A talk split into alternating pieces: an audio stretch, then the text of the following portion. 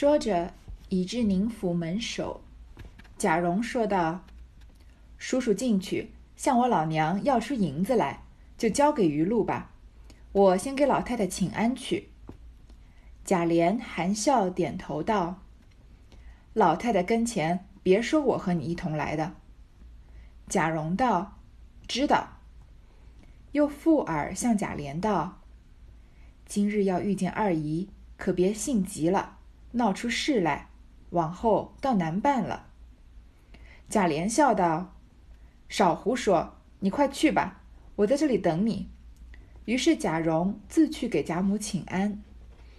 已经两个人在说着让贾琏纳尤二姐当外室的事情，他们说着走着呢，已经到了宁国府门口了。那贾蓉就叫贾琏进去，让贾琏进去跟这个尤老娘要银子出来，然后再交给下人余余禄。贾蓉就说啊，他自己要去给老太太请安，因为贾母这个时候都在宁国府，因为贾静死了嘛。那为什么要让贾琏去跟尤老娘要银子来呢？其实就是制造一个机会，让贾琏去见尤二姐嘛。因为道理上说，贾蓉才是宁国府的人，要钱也应该他去要。但是贾蓉现在就找个借口去给老太太请安啊，就让贾琏自己去了。贾琏呢也非常的会意啊，会心一笑，点着头就说啊，在老太太跟前，你别说我和你一起来的，就是你不要说我跟你一起来宁国府，那我不去请安不是很奇怪吗？老太太会奇怪，就这个事情很容易就捅破，因为做贼毕竟是有点心虚的，因为他在这里要去见尤二姐了，那就是贾蓉在这里帮他瞒着点，贾蓉就说知道，然后又小声的向跟贾琏说，你看贾蓉是个人精啊。他说：“今天你要是遇见二姨啊，要是遇见尤二姐，你可别性急了，因为贾蓉什么辈分啊？他是喊尤氏母亲，那尤二姐是尤氏名义上的妹妹，所以他要叫她二姨的。然后说你遇到二姨啊，不要性急了，闹出事啊，以后倒难办了。这个事情一方面也确实贾琏有前科，他哪次都闹事情闹得都不小，一次多姑娘儿，一次一一次抱二家的，都被王熙凤闹个天翻地覆的。”所以这一次如果见到尤二姐呢，这个事情还没成，贾琏要是太性急了，闹出点事情，闹翻天的话，那就没有办法娶尤二姐当外室了。那贾蓉的这个如意算盘不是也要落空了吗？因为他想要趁着贾琏不在的时候，偷偷去私会尤二姐、尤三姐的。贾琏就假装正经，笑着说：“少胡说，你快去吧，我在这里等你。”其实他哪会在这里等呢？就是两个人心照不宣嘛。于是贾蓉呢就去给贾母请安了。贾琏进入宁府，早有家人头儿率领家人等请安，一路尾随至厅上。贾琏一一的问了些话，不过色泽而已，便命家人散去，独自往里面走来。原来贾琏、贾珍素日亲密，又是弟兄，本无可避忌之人，自来是不等通报的。于是走至上房。早有廊下伺候的老婆子打起帘子，让贾琏进去。贾琏进入宁府啊，就有一路一路上都有下人跟他请安，因为他虽然不是宁府的人，但是他也是荣国府的主人嘛。来到厅上，贾琏问了一些话，不过色泽而已，其实也不过就是搪塞搪塞，因为他其实并不想知道宁国府真的发生什么情况。这个时候一心就想着马上要去见尤二姐，哪有什么关心这种家庭家里的事情呢？就命家人散去，让下人都走开啊，独自往里面走。因为贾琏和贾珍本来就是兄弟嘛，然后平常又很亲密，所以两个人互相走动呢，平不太避忌的。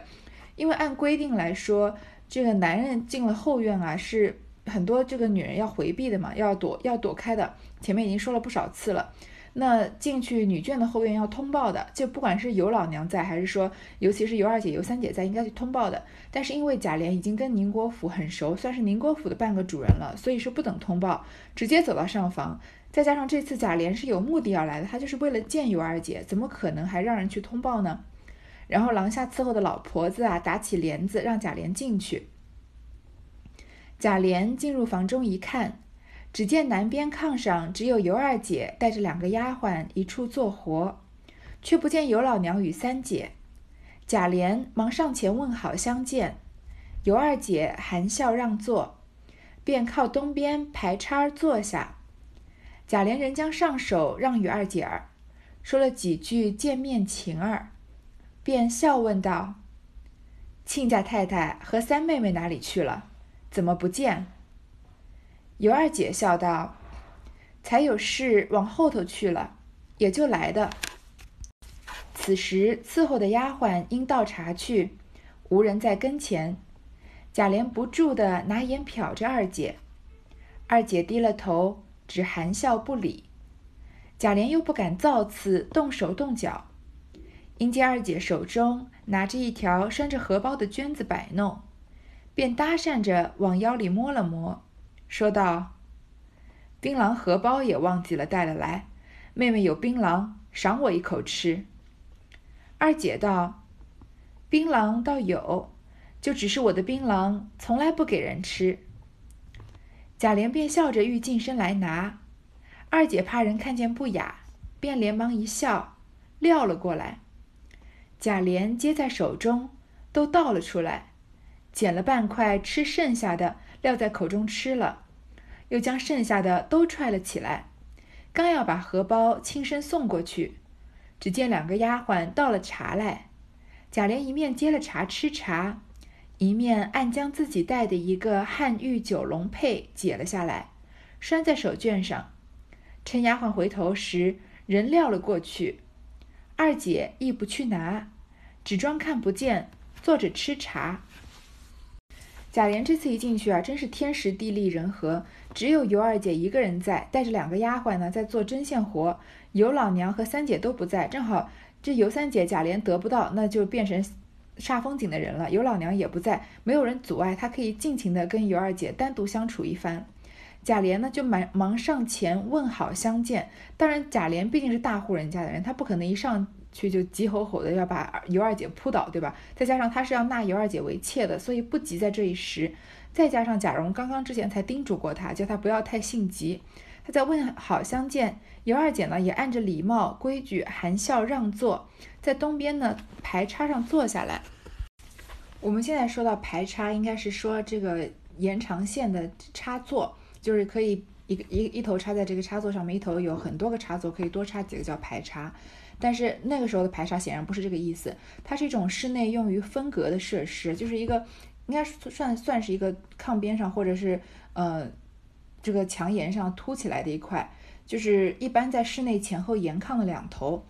总之，尤二姐呢就让座，靠了一个离贾琏比较远一点的地方坐下来。那贾琏继续让座，让把上手让给二姐坐，说了几句见面情儿，说了几句见面的这个情分的话，然后就问她说：“亲家太太和三妹妹哪里去了？”说这个尤老娘和尤三姐去哪儿了？尤二姐呢就笑着说：“刚刚有事往后面去了，也就来的。”也算是提醒他吧，就说马上就要来，你不要放肆。这个时候呢，伺候的丫鬟因为去倒茶了，没有人在跟前，所以就两个人在。这个时候气氛非常暧昧，因为贾琏是带着很强的目的性来的，很明显尤二姐也知道贾琏的心思。尤二姐贾琏呢就不住的拿眼瞟着二姐，你看这个眼神就是不正经。嗯，一般如果就是这个情窦初开的男孩子，或者是在热恋中的男孩，看自己的喜欢的女孩，嗯，很少会。瞟着，像贾玲这种瞟着看，一种一看这个“瞟”这个字啊，就好像里面带着色欲。一般是在这个，如果是这个这个情窦初开的男孩看自己喜欢的女孩，就是就是一般就是有可有可能是想要，比如说炽热的盯着看啊，或者是嗯忍不住就是看他一眼，然后就赶快转过头，但是不会说把拿眼睛上下瞟他，对吧？二姐呢，很显然也知道贾琏在瞟她，就低了头啊，含笑不理。那贾琏这个时候又不敢造次，动手动脚，不敢直接扑上去。那看到二姐手中拿着一条拴着荷包的绢子摆弄，他拿这个手绢，手绢上拴着一个荷包，这个荷包里面装的是什么呢？是槟榔。因为古代人像保持口气清新，没有这个口香糖或者这个喷雾来。像我们现在这样子，有各种多功能的东西，他们那个时候呢，就靠吃槟榔，同时吃槟榔也算，也是让嘴巴就是有个东西可以嚼着，算是个零食，也算是个口香糖一样的东西。那他这个荷包里面很明显放的是槟榔，所以贾琏啊就搭讪着往腰里摸了摸，就说啊，我这个槟榔荷包也忘了带来，既然妹妹有槟榔，就赏我一口吃吧。这话说的也是挺暧昧的，就是。问别人问这个女孩子要吃的，还叫她妹妹，还说赏我一口。那二姐呢？她也是，其实两个人在这里就是在调情了，眉来眼去的样子。二姐就说啊，槟榔倒是有，只是我的槟榔从来不给人吃。所以二姐从这里开始在就在吊贾琏的胃口。我们从后面能看得出来，二尤二姐也是个调情的高手。所以我们前面说二姐尤二姐这个人风评不太好，她确实不是什么特别特别特别正经的女孩子，因为嗯，她可能跟很多人都有很多暧昧的关系，所以这个调调情的技巧也不可能是生下来自己就会。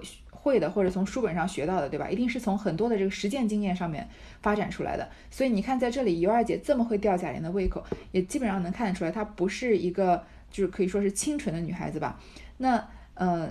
在现实生活中看到的，我们看到很多很多女孩子会被男孩子骗了，就或或者因为她这个很会说好好听的话，嗯，这个很会说情话，很会捧着，在言语中很会捧着女孩子，然后在交往之后才发现他不是一个什么好人。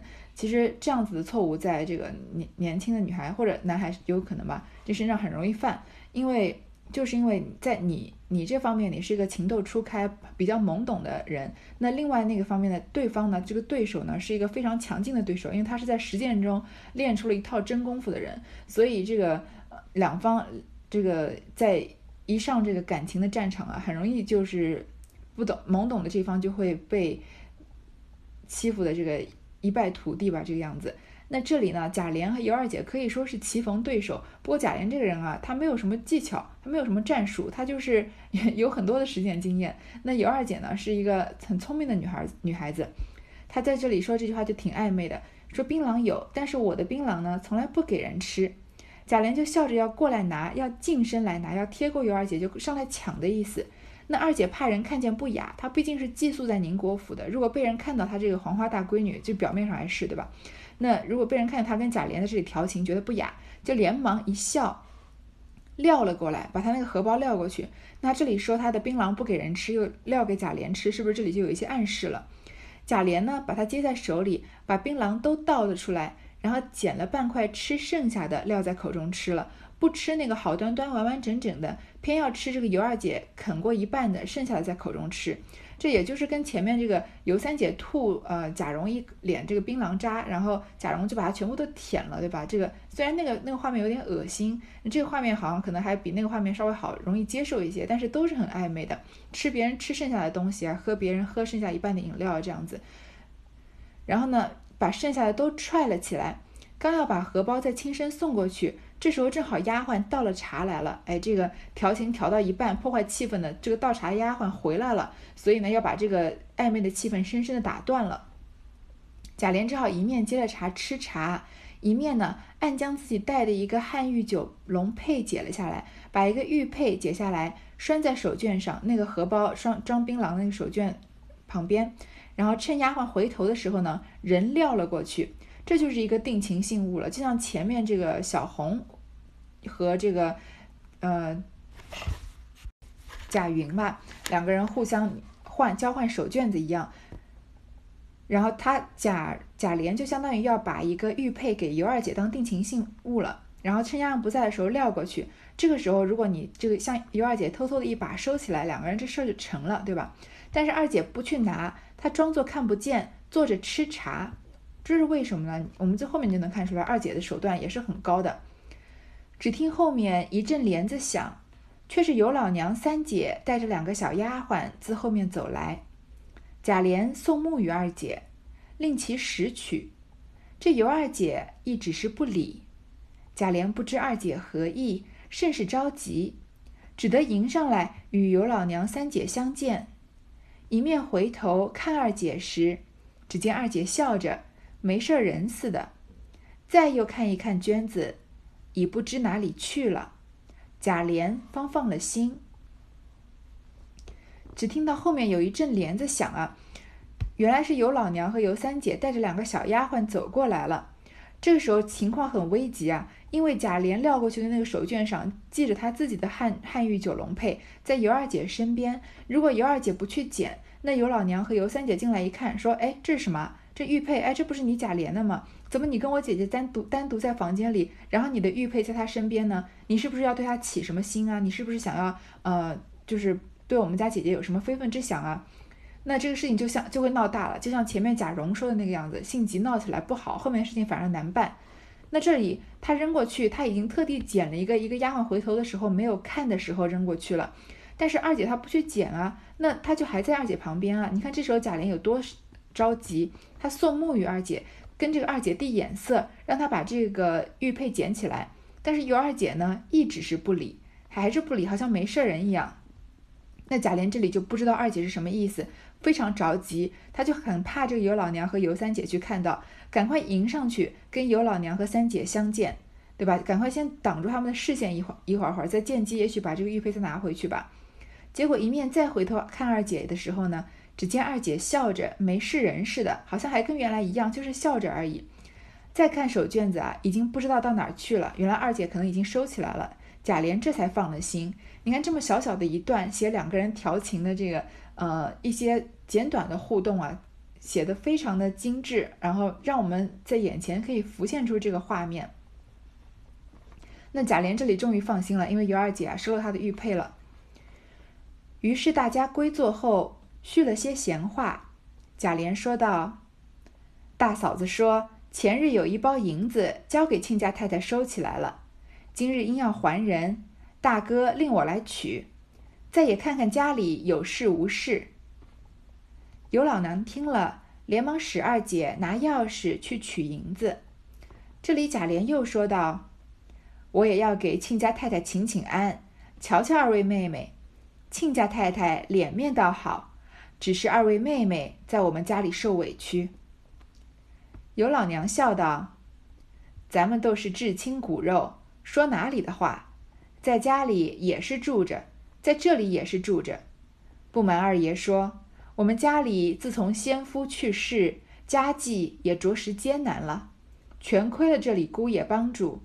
如今姑爷家里有了这样大事，我们不能别的出力，白看一看家，还有什么委屈了的呢？正说着，二姐已取了银子来，交与尤老娘。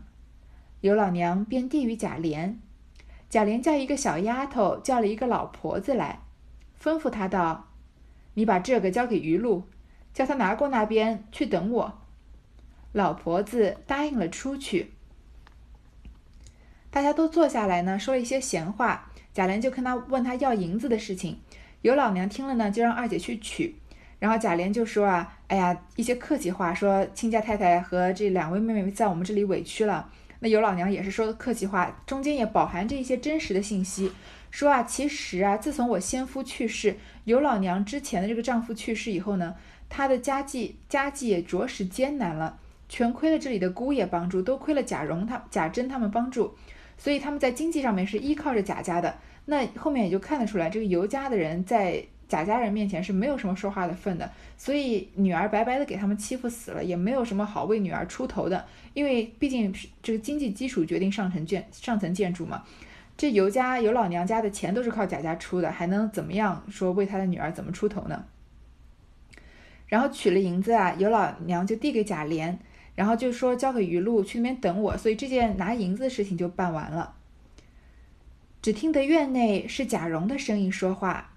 须臾进来，给他老娘姨娘请了安，又向贾琏笑道：“才刚老爷还问叔叔呢，说是有什么事情要使唤，原要使人到庙里去叫。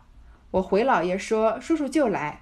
老爷还吩咐我，路上遇着叔叔，叫快去呢。”贾琏听了，忙要起身，又听贾蓉和他老娘说道：“那一次我和老太太说的。”我父亲要给二爷说的姨二姨说的姨父，就和我这叔叔的面貌身量差不多。老太太说好不好？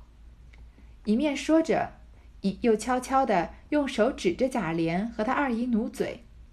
二姐倒不好意思说什么，只见三姐似笑非笑、似恼非恼地骂道：“坏透了的小猴崽子，没了你娘的话说了，等我撕他那嘴！”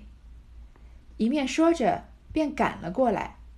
贾蓉早笑着跑了出去，贾琏也笑着辞了出来，走至厅上，又吩咐了家人们不可耍钱、吃酒等话，又悄悄地央贾蓉回去急速和他父亲说，一面便带了银余禄过来，将银子添足交给他去，一面给贾赦请安，又给贾母去请安。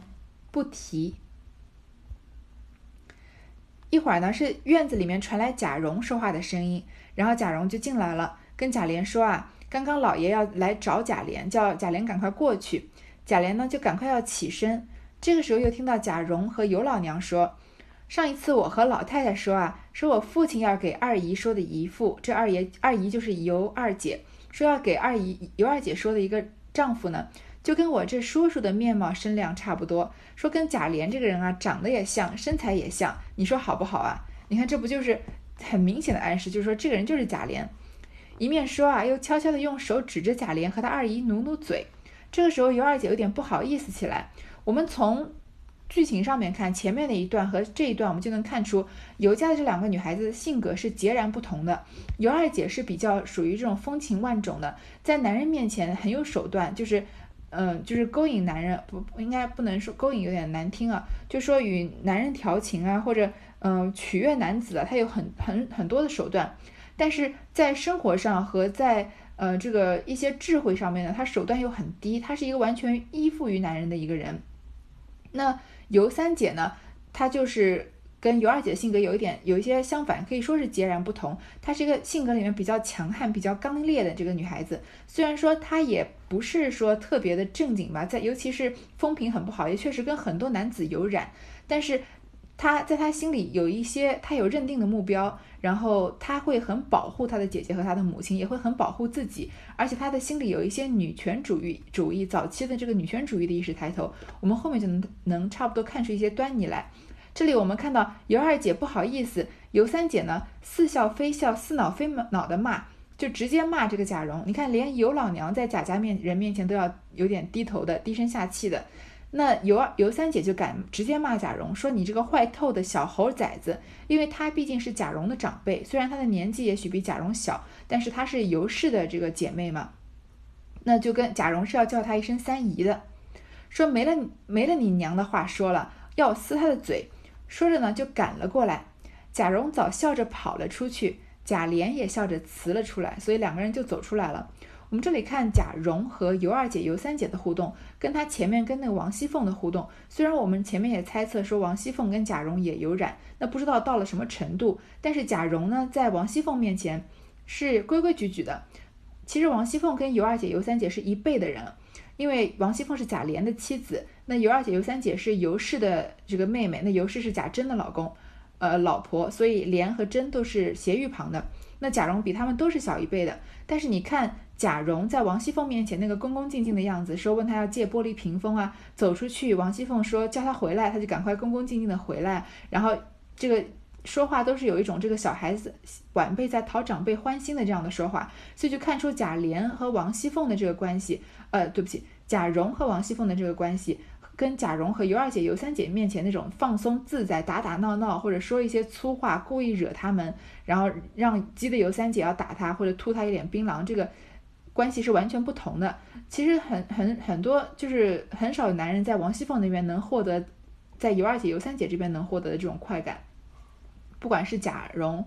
贾琏还是前面的贾瑞啊，那都是像他们从王熙凤这边得到的，或者在王熙凤面前都是莫名的会觉得好像有点要低一个头。那到了尤二姐、尤三姐这里呢，就好像突然就变得有点像像个大爷起来了，因为毕竟人家家这个经济是靠你资助的，然后两个姐姐，这个尤二姐、尤三姐是加上尤老娘都是有点寄人篱下的，再上再加上他们生性就比较轻浮，所以没有像王熙凤那样端着个大家闺秀的架子，所以在这里跟他们嗯。这个笑闹啊，这个调调情啊，肯定是别有一番风情的。然后呢，走到厅上，又吩咐了家人啊，不要耍钱吃酒，就是跟下人训话，其实也没有什么意义了。然后贾琏又悄悄地央求贾蓉，让他回去啊，赶快跟他父亲说，说要把这个尤二姐纳了妾的事情。一面呢，就带了余禄过来，因为前面不是要五百两银子嘛，然后尤老娘这里有三百两，贾琏把那两百两添足交给他。又去跟贾赦和贾母请安，就先这样子。却说贾蓉见余禄跟了贾琏去取银子，自己无事，便人回至里面，和他两个姨娘朝戏一回，方起身。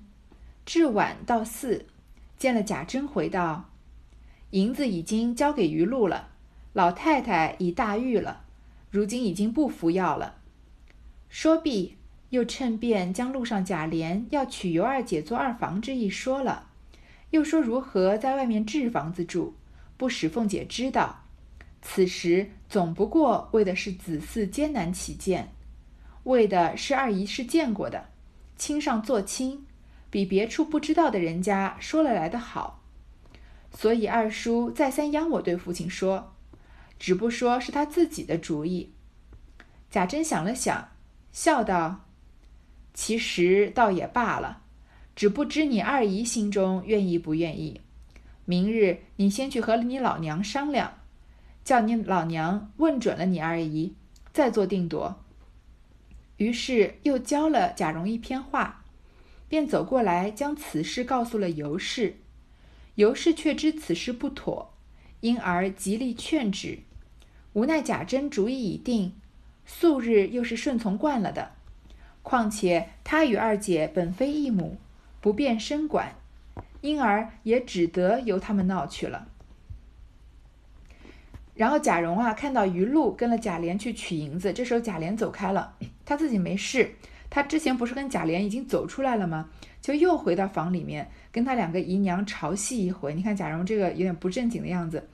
然后方起身，晚上才回到铁槛寺，见到贾珍啊，就跟他回了一些事情，然后又。趁机啊，把贾琏要娶尤二姐当二房的事情说了，如何又说怎么在外面置办房子住，怎么样不让凤姐知道，然后又说这个借口啊是为了子嗣艰难起见。其实他在这里跟贾珍说，也就是走一个形式，因为他们毕竟是父子嘛，儿子有事情要禀报他老子。其实两个人本质上都是一样的，应该是很赞成这件事情的，因为两个人都想趁便去偷偷的跟这个尤二姐、尤三姐私会。然后这些借口啊，什么尤二姐，我们大家都见过啊，两家亲上加亲啊，总比别处随便找一个人说的来的好。而且二叔又再三央求我对父亲说，他完全隐瞒了这个事情是他自己主动提出来的。贾珍想了想呢，就说倒也罢了，但是不知道你二姨心里愿不愿意，就叫贾蓉啊先去和尤老娘商量，然后让他问了尤二姐再定夺。然后呢，又教了贾蓉说什么话，就去跟。把这件事情告诉尤氏。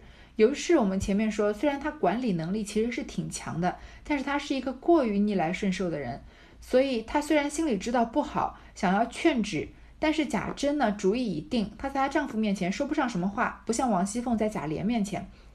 然后她平常呢又是顺顺从惯了的，而且更何况呢，她和尤二姐、尤三姐并非一母，她尤老娘不是她亲妈妈呀，所以她不太好管这个二姐、三姐的事情。所以就只得由他们闹去了。所以贾琏在这里纳了要拿尤二姐当二房的事情呢，有几个人知道呢？贾蓉是他提出来的，贾珍这里贾蓉已经禀报他了，尤氏贾珍跟尤氏说的，还有这个尤老娘、尤二姐、尤三姐自然是知道了。这里知道的人其实都是宁国府的人，这对下面一些剧情有很很重要的这个触发作用。至次日一早，果然贾蓉复进城来见他老娘，将他父亲之意说了，又添上许多话，说贾琏做人如何好，目今凤姐身子有病，已是不能好的了，暂且买了房子在外面住着，过个一年半载，只等凤姐一死，便接了二姨进去做正事。又说他父亲此时如何聘，贾琏那边如何娶。如何接了你老人家养老？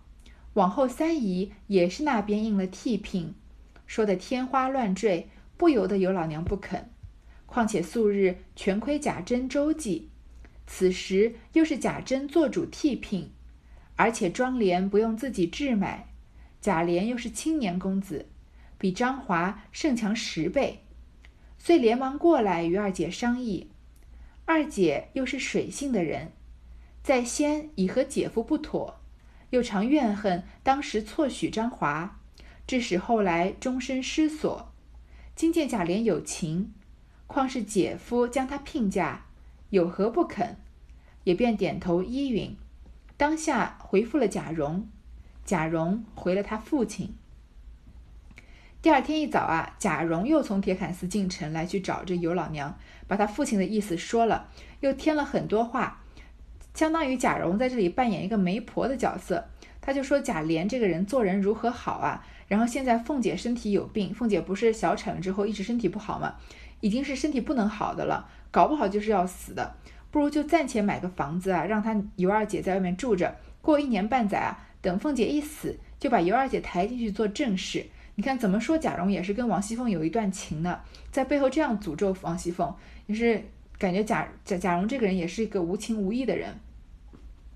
然后又说呢，他父亲此时如何聘这件事情怎么样让让贾珍来主持下聘，贾琏那边来娶，怎么在以后接了你老人家养老，把他的未来描画的很美很美好。然后说往后三姨也是那边应了替聘，你把贾你把尤二姐嫁给我们贾琏啊，以后你二女儿尤三姐的事情，嗯，这个嫁妆嫁人的事情也有我们主持，说的天花乱坠，不由得有老娘不肯。尤老娘前面已经说了吧，他们家已经中落了，她前夫已经去世了以后呢，家里已经没什么钱了，全是靠贾珍接济的。那既然贾珍这里要替聘呢，而且尤二姐要嫁过去，其实那个时候的女孩子嫁人是要嫁妆的。那一个女孩嫁过去，嫁妆多少，完全决定了她在夫家的地位。那这次贾这个尤二姐嫁给贾琏，贾琏啊，她的妆奁不用自己买，嫁妆不用自己买。贾琏呢是个年轻公子。贾琏是什么人啊？四大家族这个贾家的呃正派的这个公子，是大儿子。虽然说贾赦在贾府没有什么地位，但是外人又怎么能知道呢？就是这贾赦是正经的贾府的大儿子，对吧？就是那那贾琏就是贾府正经的大孙子。他是贾琏是个青年公子，比这个张华胜强十倍。张华他们家以前算是个皇商，卖皇粮的，但是现在已经堕落到什么地步了呢？给他二十两银子就能把他打发了，所以当然是胜他很多倍了。赶快过来跟二姐商议。你看这个妈妈其实心真心中有几分是为了女儿好，有几分是为了自己为了利益呢？我们也很难说。但是那个时候的穷人啊，也确实，如果连饭都吃不饱，就不要再不需要谈什么亲情、友情、爱情的事情，对吗？所以。在这个时候，不知道这个尤老娘呢，是不知道是因为金钱的原因，还是一半也是为她女儿的未来着想，就其实心里已经同意了一半了，就过来跟二姐商议。二姐这个人呢，是个水性的人，我们说水性杨花，一般是形容一个女子轻浮。这水性啊，就是说像流水一样易变。杨花呢，杨花其实就是柳絮，就是像柳絮那样轻飘飘的，就是比喻妇女在感情上面不专一。其实“水性杨花”这个词就是出自《红楼梦》的。那二姐呢是个水性的人，是个比较轻浮的人。之前已经跟姐夫不妥，已经跟贾珍不妥了，有行就是进行一些苟且之事了，心里又怨恨当时错许张华。因为长得美的女孩子，她一般就觉得如果美再加上穷的话呢，那很很有可能就是对自己的身世产生怨恨。因为明明有一张这么美好的这个脸庞啊，那身边有很多的机会，但是在那个时候。我不是说现在的女孩子，这个，嗯，说那个时候，她因为她已经早早早的就跟张华定了娃娃亲了，所以只能嫁给张华。但是凭二姐的美貌，心里自然有是有一些这个觉得不忿的，觉得自己不应该就只到这个样子，所以她觉得嫁给张华就是后来要终身失所，以后都没有什么可以依靠的人了。这个张华这种人也是靠不住的。现在看到贾琏有情，又是姐夫将他聘嫁，又是贾珍帮他主持，有什么好不肯的呢？就点头依允。所以这事儿呢，尤老娘和尤二姐都同意了，那就基本上搞定了嘛。就回复贾蓉，贾蓉呢就去回了他父亲。次日命人请了贾琏到寺中来，贾珍当面告诉他尤老娘应允之事，贾琏自是喜出望外，感谢贾珍、贾蓉父子不敬。于是二人商量着，使人看房子、打首饰，给二姐置买妆帘及新房中应用床帐等物。不过几日，早将诸事办妥，已于宁荣街后二里远近小花枝巷内买定一所房子，共二十余间，又买了两个小丫鬟。贾珍又给了一房家人，名叫鲍二，夫妻两口已被二姐过来时服侍。那包二两口子听见这个巧宗儿，如何不来呢？又使人将张华父子叫来，逼勒着与尤老娘写退婚书。这个时候，第二天啊，就找人请了贾琏到铁槛寺里面。贾珍就高当面告诉贾琏，他这个事情已经办成了。贾琏当然喜出望外了，非常感激贾珍和贾蓉父子，但他这个时候并不知道贾蓉和贾珍打的什么如意算盘。于是两个人商量着呢，就开始筹备这个婚事，买首饰啊，买新房的床帐什么的，不到几天就把事情办妥了。然后在宁荣街后面二里啊。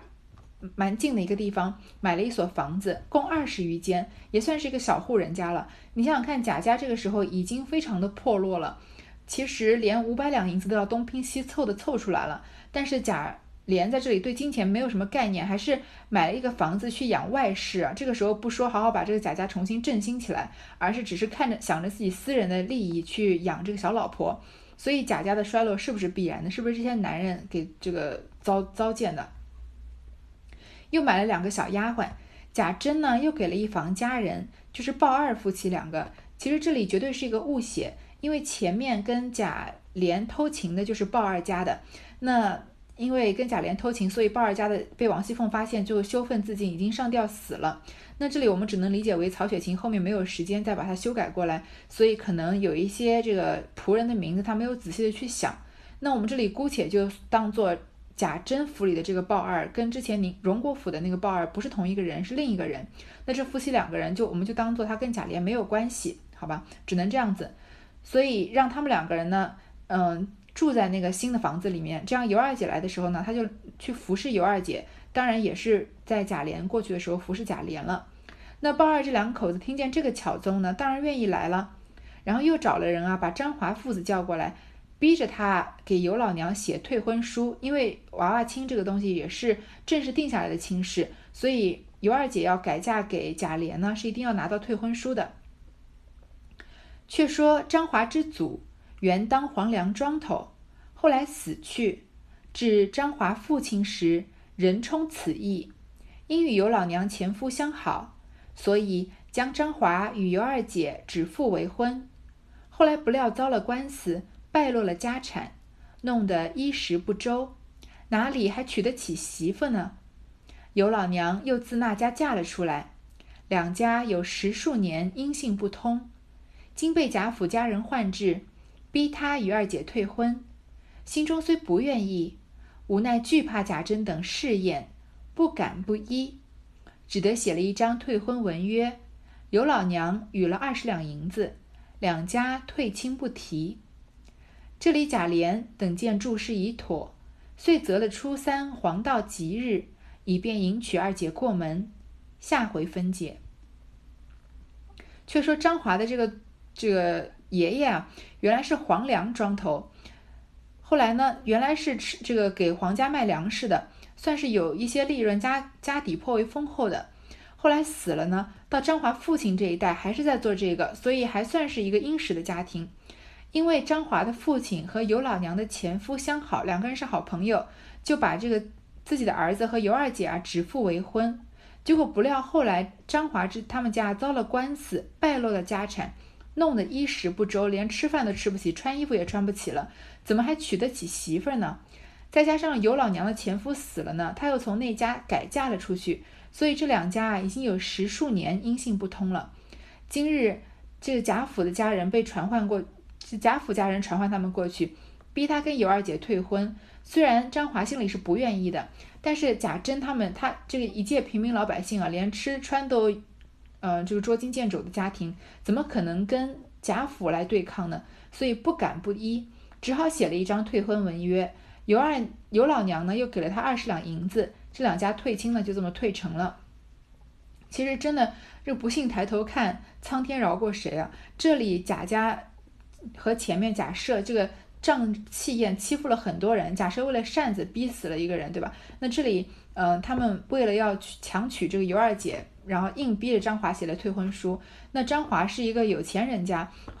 好，前面这个假设要强取扇子的那个人，他们这件家也是有钱的，家道败落了。那个人守着扇子说怎么也不肯卖，他死了也不卖。这里张华也是，也是家里有钱，后来也是家道败落了，然后就硬把这尤二姐给抢走了。不管是抢人家的扇子，还是抢人家的女人，都是抢了那个曾经是有殷实之家，然后败落的家庭。那你想想看，贾家现在如此的这个大富大贵，后面贾家败落了，他们这个贾家的这个子孙是不是有很多也要被？也要被很多这个富贵人家抢走一些他们视为很珍贵的东西呢，这是很有可能的。好，这个退亲就已经退成了。贾琏见到诸事已妥啊，就选了一个黄道吉日，要娶尤二姐过门了。下回分解，这一章就先读到这里。